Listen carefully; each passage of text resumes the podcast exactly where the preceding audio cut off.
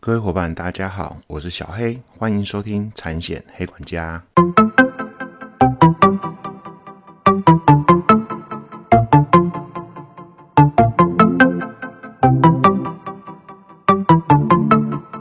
产险黑管家可以透过所有通路上架收听，不管你是 iOS 系统或是 Android 系统的手机，请搜寻产险黑管家。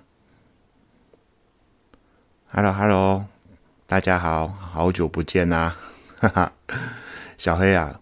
这几个月以来真的是太忙了。上一集 EP 三十三是在九月初上架的，然后一晃眼，马上就过了四个月了。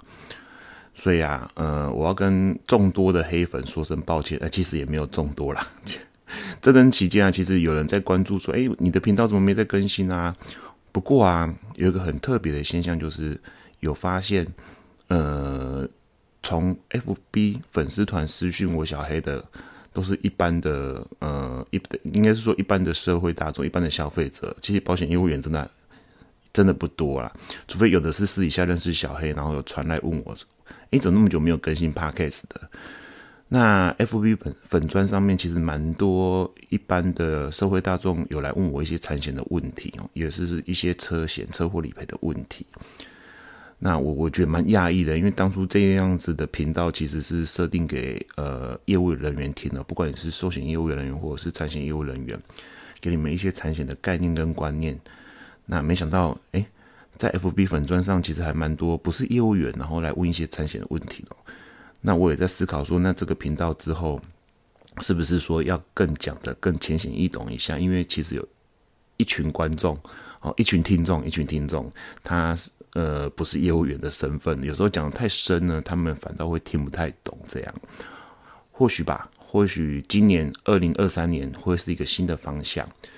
那在这里，我也感谢，就是在这一年多以来有持续支持产险管家频道的听众。嗯，小黑在应该是去年的十月份，二零二零年的十月份，其实我的收听数已经破万了。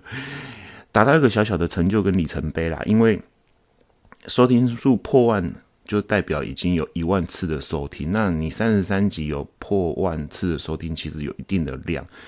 那我如果在 Podcast 的，因为我的节目设定是教育类，在教育类的排名，其实我属于是中前半段的排名，那也还不错啦。因为当初做这个，其实自己有自己的一些想法跟信念，那说也没有。因为这个频道目前赚到任何的钱哦，那那也不是我的初衷，所以有这样子一定程度的听众啊，其实我真的觉得我还蛮开心的，也是我持续做下去的动力啊。那聊聊一下我这几个月到底在干嘛？为什么没办法更新频道？其实除了新工作，其实有一定程度的难度之外哦，那我也是持续在学习，那还有做了很多的事情啊。那工作上其实。真的，因为都现在在服务一些大型企业，所以必须看一些所谓 global form，就是全球性的条款，那是英文的条款，财务保险的条款。那尤其小黑处理的险种又比较特殊跟特别，其实真的花蛮多时间去研究的。而且我也因为这样去买了所谓的原文书，就英文书的条款跟课本，就是说，你能想象中，比如说在国外。呃，念 insurance 就是念保险的人，然后上课用的课本这样，然后去研究一下，哎，这样子的条款课本，在国外的学者，又是美国那边的学者，他们的见解是什么？那其实我觉得这一部分有一点茅塞顿开的感觉，因为我发现其实国内有很多财务保险的条款，其实也是都是呃参考国外的条款来写的，这样很多的客户他的续保案子，第一个。规模比较大，第二个，他们很多的到期日都是在第四季，因为是在十二月，所以哦，那阵子真的超忙的，要做很多的研究报告，然后要跟保险公司洽谈整个客户今年在续保的内容，那有没有一些附新增的附加条款要跟客户做解释？那不断的跟客户开会，所以其实第四季真的以小黑目前的工作内容来讲，真的是有点。忙有点忙，所以就没办法去研究一些呃，比如说一些呃宠物保险上的一些薪资或者是一些条款来反馈给呃小黑的听众，所以这边正跟大家说声抱歉。那再来就是其实小黑。呃，在二零二零二二零二二年上半年，其实呃，如果认识小黑的知道，因为小黑那时候就选择先呃待业哈，就是裸辞哈，准备经纪人考试。那那段期间，其实跟我个人认为，我真的很很高兴自己有那一段刻意暂停的时间，因为跟女儿的感情也变好了。所以小黑其实在怎么忙，或者是新的工作再怎么忙，再怎么累。或者说很多很多事要做，然后小孩自己有阅读习惯，我都会还是会跟女儿去做一些互动哦，或者是陪她玩之类的。嗯，我觉得还是一样，我觉得工作、家庭跟健康这三个部分要取得平衡。那女儿现在正五岁爱玩的时候，我要趁现在体力好的时候陪她玩，不然她以后就会找男朋友玩的，对不对？那再来就是，我有在计划，就是今年要去考呃法律硕士的在职专班。那目前也都是在应考当中。那第一关也很幸运过了，所以有准备一些所谓考研究所的资料。那为什么要去念这个区块？其实一方面，呃，目前工作有关于一些公司治理的一些相关法规，我必须要知道，还有 ESG 的相关规范。我想要再回去学界去了解整个理论的基础。那二方面呢，产险黑管家这个频道，其实财务保险有很多是所谓的 liability，就是责任险的部分。责任险的部分其实会牵扯到很多民法上损害赔偿的概念。那在这个区块，我觉得因为小黑本身是念会计系毕业的，所以在这个区块其实我没有去深究，那所以我才会想要回去念一个法学硕士，然后。呃，持续的专精跟钻研这个区块，而可以在这个频道跟产险一些相关的社会实施概念结合，让我们的听众更了解一些产险有关于产险的法律，尤其是在侵权行为那一段。所以我就计划自己要再回去念一个硕士。那这个其实小孩要报考的学校其实蛮蛮硬的。那我也去听了一些说明会，然后所以以后小黑可能会更忙，因为必须一到五晚上去上课，礼拜六也要去上整天的课，然后还要写论文，还要写论文，而且你们大家也知道，现在论文也不能抄了嘛，对不对？哦，所以我相信二零二三年应该会更忙哦。不过在产险业管家这个频道，其实我也会想要再好好的经营跟更新一下。那今年可能会有不同的形形式呈现哦。那请大家。再做期待。那这半年以来，其实，呃，小黑也是在专业上，我个人认为我自己有在精进，在为勉励大家哦。譬如说，嗯，我在目前的公司啊，其实我一开始有参加，我们公司里面有个所谓的读书会，就是早上会有一群人，一一群人上进的人聚集在一起，然后提早到公司，然后就开始阅读一些英文的 wording，就是英文的条款。那其实小黑本来要参加的哈。那比如说，我举例来讲的话，有一次小黑准备的那个段落里面有一个有有一个条款的条件哈，就所谓的 condition，它上面有写一个 subrogation，就是代位球场的概念。那因为小黑看完英文之后，因为小黑的英文其实没有真的没有很强哦，只是这几个月以来真的大量的阅读，其实有慢慢在进步。那我只是觉得是还没有很强哦，希望以后就可以至少在保险方面的英文是要必须很熟稔的。那回来讲，呃呃，我那天负责所谓的 subrogation，就是代位求偿这个概念哦。其实我看完英文条款之后，我就觉得很奇怪，就是那英文的字面上的解释就写的很明确，就是呃，如果保险人跟被保险人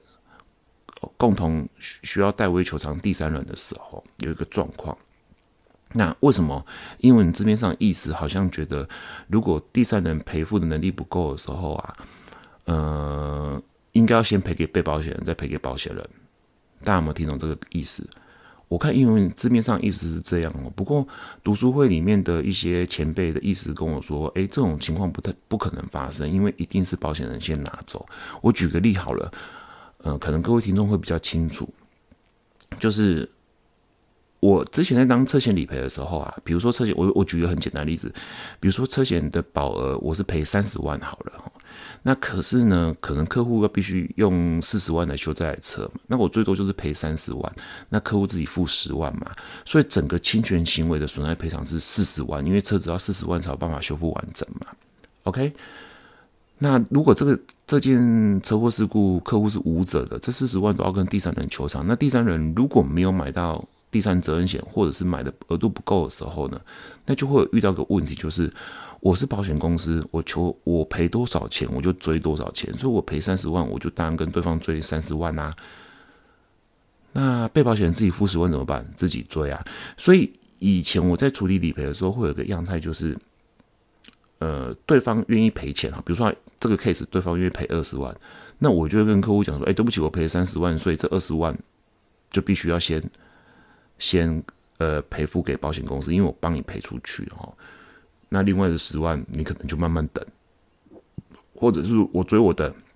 你追你的。那大家也知道嘛，保险公司的法务团队一定比你个人去找律师或个人去求偿有利很多嘛。那从我读了英文这个条款之后，我才发现，哎，不是只有这条路哦，不是只有这条路哦。也就是说，你阅读了。这样子的条款之后，你的、你的、你的见解会变得比较广一点。OK，那因为英文字字面上是这样子写，就是说，哎，其实不应该是先赔给保险人哦，是要先赔给被保险人。如果第三人的求偿能力不足的时候，所以刚刚那个 case 我应该是怎么样？对方愿意付一定金额的钱，那我赔了三十万，那客户自己付了十万，我们一起共同去跟对方求偿四十万。对方如果只愿意赔二十万的话，怎么办？怎么办？其实二十万啊，在某一个学说里面，他应该是要赔给被保险人十万，然后我这边保险公司只能拿十万哦。这跟我以前在处理一些车险或者是所谓财产险理赔的概念完全不一样。对，那因为我要想要去求证这件事情，因为英文明明就是这样子写，所以我又去看了呃所谓学者的一些见解跟文章，那里面就有特别强调，其实呃我参考的是。的书籍是那个叶启洲教授的保险法的书籍哈，其实其中他在保险单位那一篇里面有特别有写，如果像这样子的状况来讲的话，其实呃国外的学说会有一部分认为就是说，因为呢代位求偿的基础是建立在损害赔偿的基础之下，也就是说我不能因为代位求偿而让被保险人实际受损害的人不利益。简单的就的的意思就是说。呃，大卫球场它是建构在损害填补原则之下，所以我不能因为大卫球场这个动作而逾越了损害填补的原则。你还是要以被保险人实际损害的人他所做损害的权利为优先为依据哦。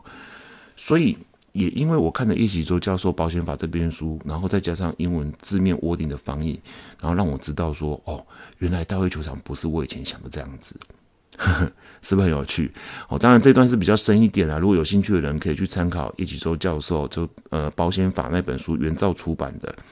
的保险单位那那个段落那个篇幅，其实它有不同的学说理论。有人会认为不对啊，保险人应该有受先的求偿权。那有的认为被保险人，不过国外也好，有的是德国法的见解，会认为是说，哎，应该是要以损害填补原则为最高依据，所以你保险单位不能逾越到。损害填补原则，所以如果第三人的求偿金额不足的时候，应该优先填补被保险人，就实际受损害的人，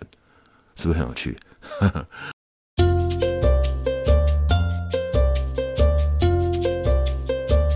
OK，好，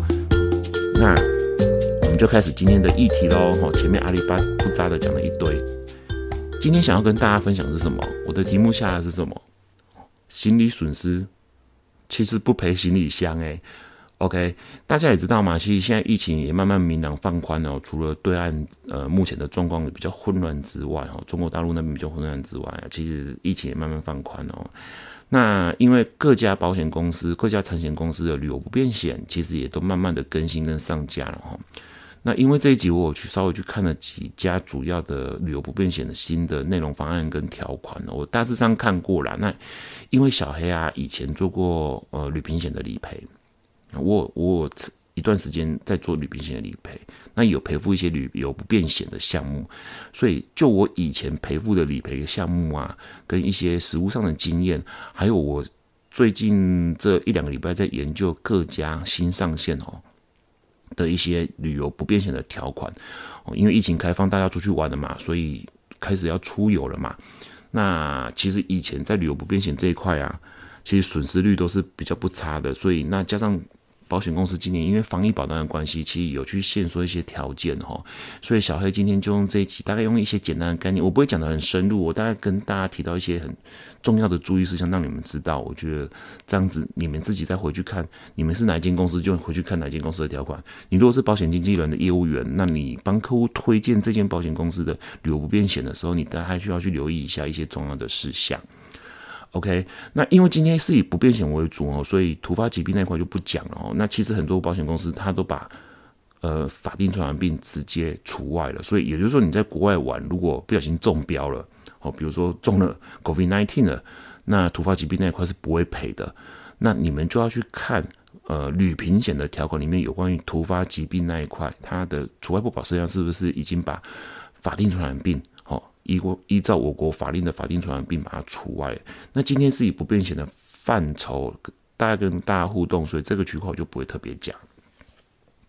那我先跟大家讲哦，现在各家产险公司它旅游不变险的一些呃赔付的方式，其实不外乎就两种哦，一个是定额，一个是所谓的限额。哦，那为什么小要先跟各位伙伴提这个概念，就是。大家记不记得，就是好几年前哦，有位知名的网红，哦，呃，姓蔡哈，好叫阿嘎蔡阿嘎哦，他因为他应该是历史最优秀的 YouTuber 哦，也是一直红到现在。那他有一次到呃日本的关西机场那边，然后刚好遇到台风，然后被困在那边的机场，没办法回到台湾。那很厉害，就是这些 YouTuber 其实他蛮厉害，都会马上制造这个实事议题，然后让自己的呃影片曝光度跟浏览度变高。那他就马上抛一篇影片，就是说，哎，他保了某一家的旅游不便险，那因为台风的因素，在关西机场爽赚好像一百多万。那当然他是有名的 YouTuber，所以他影片一上架之后，其实还蛮多。呃，他的粉丝也好，或者是新闻报道，那时候也都爆出来了。那有一定程度有蹭到很多流量。那当然，那时候小黑还在前公司的时候，其实就很多业务人员问我说：“哎，为什么他的旅游不便险可以赔那么多？那我们公司为什么都保障那么不足，那么烂？”吼。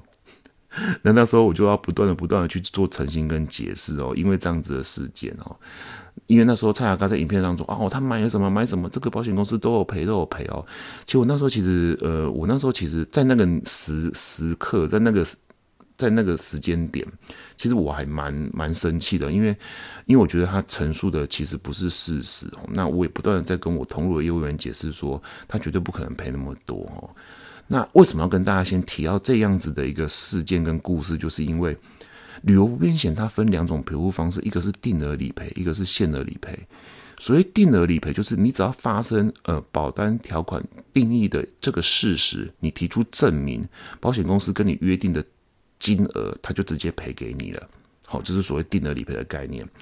那限额理赔的概念是什么？限额理赔的概念就是说，哎，你发生了这个事实，那你所延伸出来的相关发花费。那你必须要提供相关的单据，让保险公司审核。它在一定的额度下呢，符合单据，这些单据必须合理且必要，那它才有办法启动理赔。在限额的金额下，你单据多少要赔多少，所以实质支付的概念。OK，好，这样子定额跟限额，应该大家有个基本的概念哦。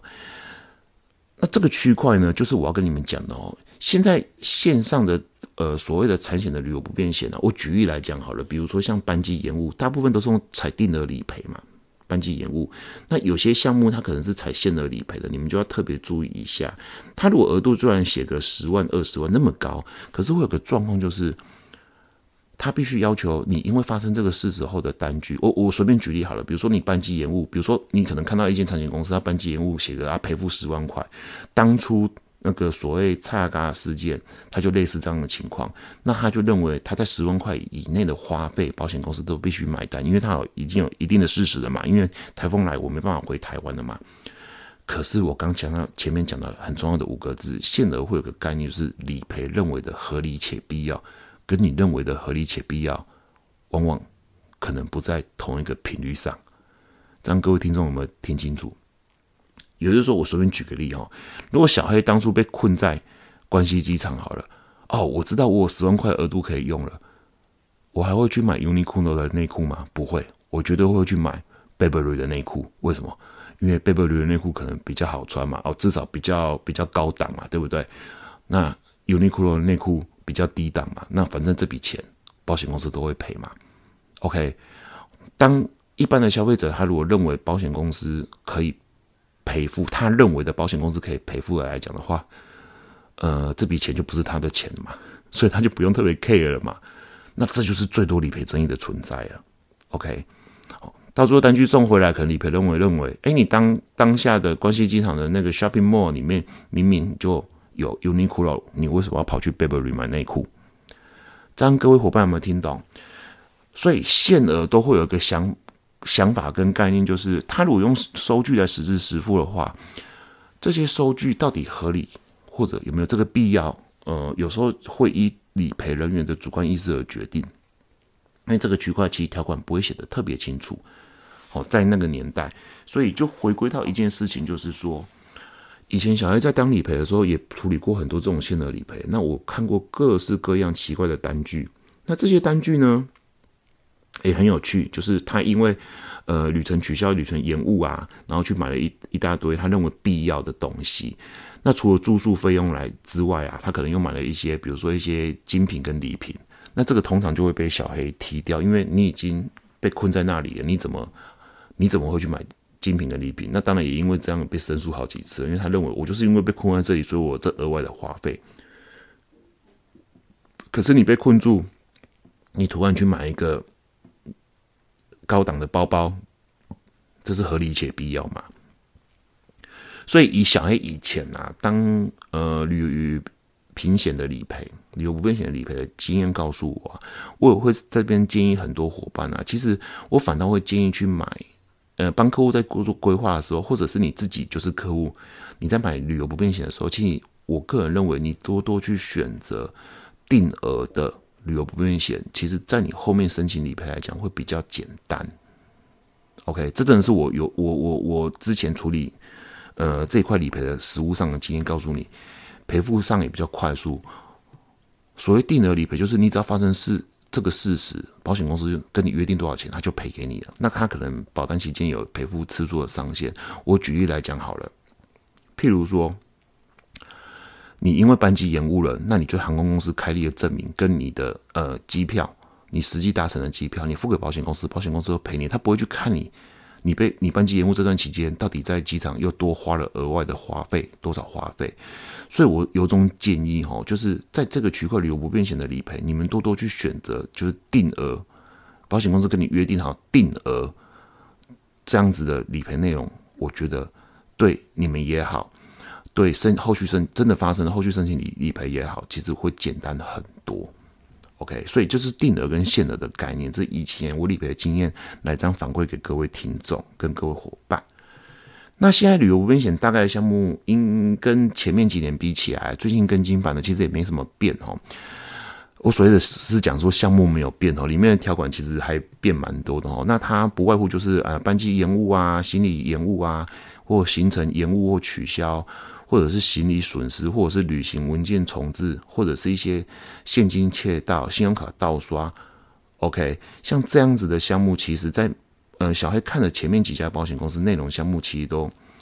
都差不多，都差不多。那唯一有几项大概要跟大家互动一下，就是我觉得一些比较重要的项目。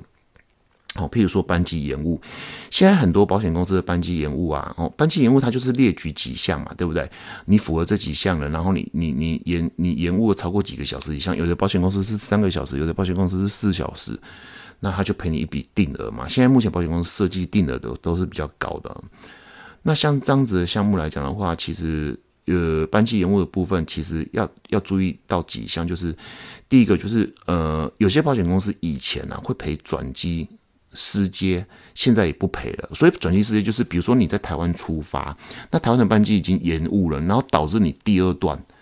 比如说你要到呃比如说美国某个城市，你必须在香港转机之类的，那你到你因为台湾的班机班机延误了，到香港之后。失接了啊！因为你原本要预计搭乘班机飞走了，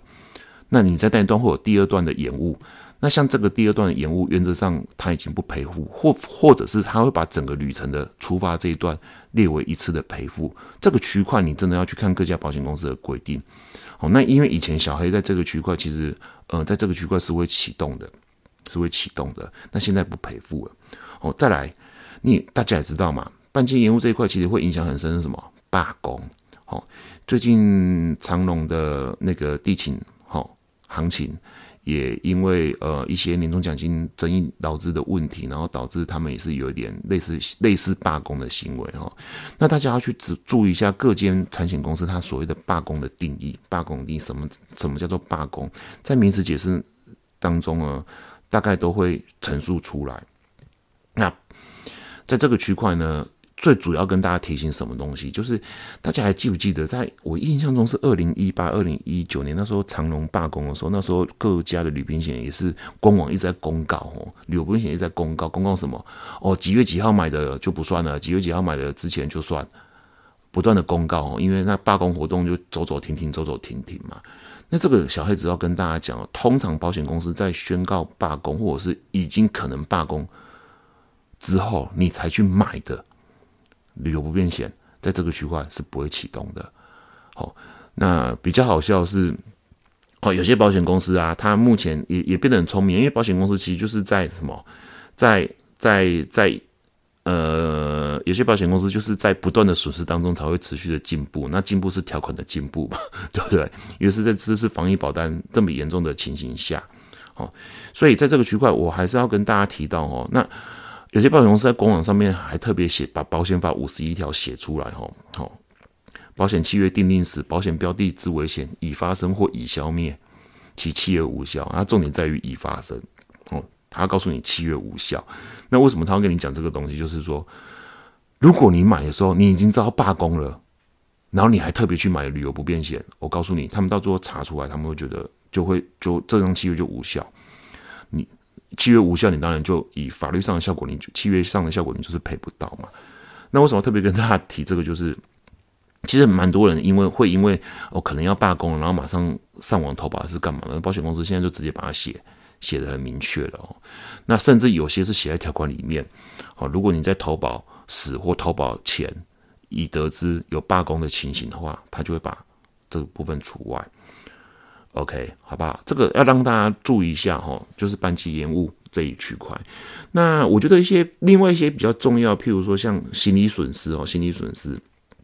其实，其实小黑看到行李损失，就是各家保险公司的内容的时候，其实我真的还还是我真的还有点有点蛮 shock 的哈。因为为什么？因为这一块以前小黑在当理赔的时候，其实还蛮常赔行李损失。因为大家应该也知道嘛，行李箱。嗯，在行情在处理的时候，有时候可能因为可能他们因为效率的关系或干嘛，或者是因为想要把行李箱就是这边快点去让旅客领到啊，哦，动作稍微大一点，稍微大一点，然后导致行李箱受损。那其实正常来说，你这个是可以跟航空公司去申请一些理赔的，申请一些理赔的。OK，可是有时候呢，新呃航空公司申请理赔可能程序也比较复杂，还是要等待。那我们这边。以前各家保险公司旅游不危险在这个区块，他会他会直接赔付，他会直接赔付行李行李行李的损失，行李的损失。所以行李损失是指行李箱的损失。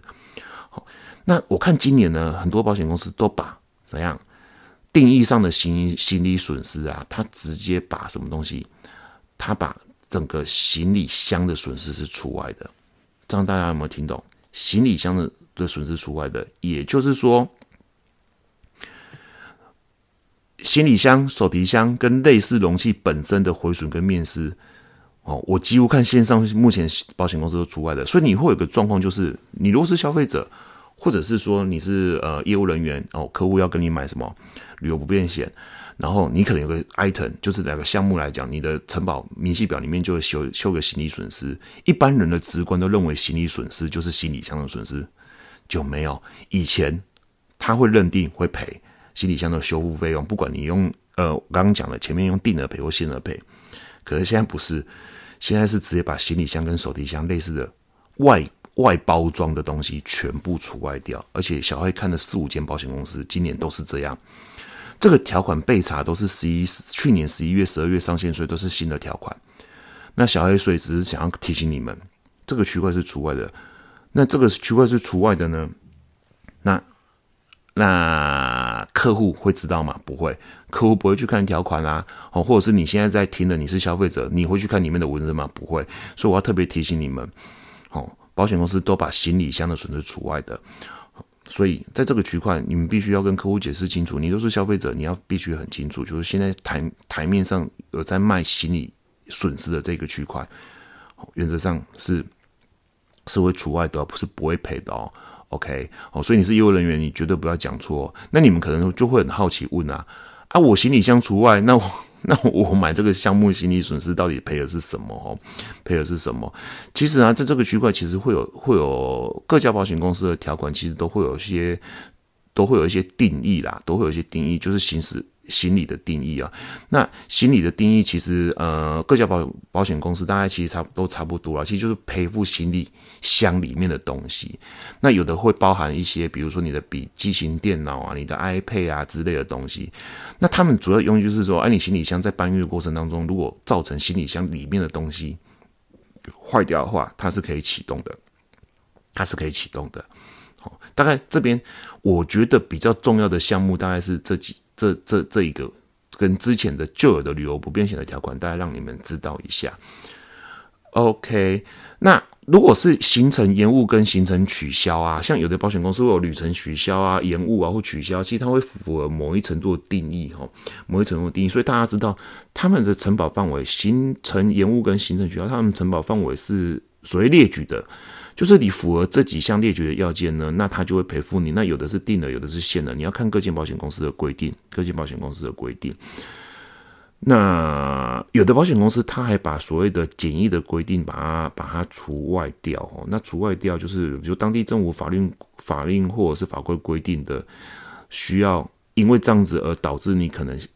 形成延误或取消，他是把它除外的，他是把它除外的。所以这个区块要要了解，有的保险公司没有了，有的保险公司有哈。所以因为小黑的频道是全部财险公司一些基本的想法跟概念跟目前商品的一些趋势哦，所以我没办法跟你讲说哪一间怎么样，哪一间怎么样。因为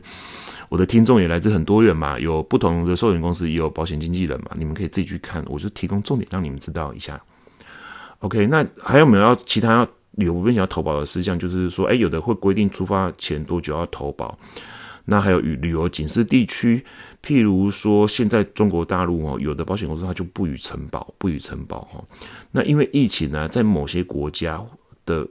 的相关的政策来讲，它还是有一定程度的限制。那有的因为检疫的规定衍生没办法赔的哦。那目前有几家保险公司，它它是没有除外，不过它。在除外的事项里面有写，呃，当地政府法令规定，其实它把范围写的非常广啊，非常非常广，是除外的，所以这个区块就要特别留意，特别留意。OK，好，那今天呢，我大概就先跟大家分享到这边，因为时间的关系。那大家如果对于这种旅游不便险还还想要有更深的呃研究跟所谓的讨论啊，欢迎在 FB 或者是在。p a c k e s 上面留言给我，小爱看到都会回复。其其实这这节目啊，其实也也有不少人透过呃所谓的 FB 或者是 p a c k e s 留言给我，甚至有 email email 给我问一些产险的问题哦。那如果我觉得值得再开一集出来跟大家深入讨论的话，其实都可以跟我说。好不好？那还是跟各位黑粉说声抱歉呐，就这一集拖比较久，拖了四个月哦。那我之后会有个，也不要说全新企划啦，就是之后会想要有一些模式，然后也在在产险业管家这个频道在持续的精进。那我也跟一些呃我的忠实听众在做讨论，看我以后怎么样呈现，你们会比较好一点点哦，你们会比较喜欢一点点，你们会喜欢点开来听哦。那其实小黑也不是为了钱，也不是为了名人利啊，我只是想要就我一点点产险的专资帮助到各位而已，帮助到各位而已，好不好？那。未来我还是希望就一个月至少会上架两集哦，所以呃现在是二零二三年的一月嘛，这个月我照正常的逻辑我会再上架一集哈，那希望那个时间可以腾得出来，然后可以再看一些有一些不错的一起互动给大家。另外呃小黑的 FB 粉丝团啊，我也在有在计划一个一个礼拜大概可能会定一个。议题就是哎，比如说用新闻来学产险这样子的一个议题，然后一个礼拜发个两篇，发个两篇的文章哦。那之后这个今年开始会慢慢让它规律化，慢慢规律化。所以啊，小孩还是由衷希望，你们可以持续关注小孩的 Podcast 的跟 FB 的频道，我相信可以帮助到你，可以帮助到你们各位伙伴跟各位的听众，好不好？那这一集就先到这边喽。那还是祝大家今年二零二三年，呃。事事顺心，平安、健康、快乐。我们下集见，拜拜。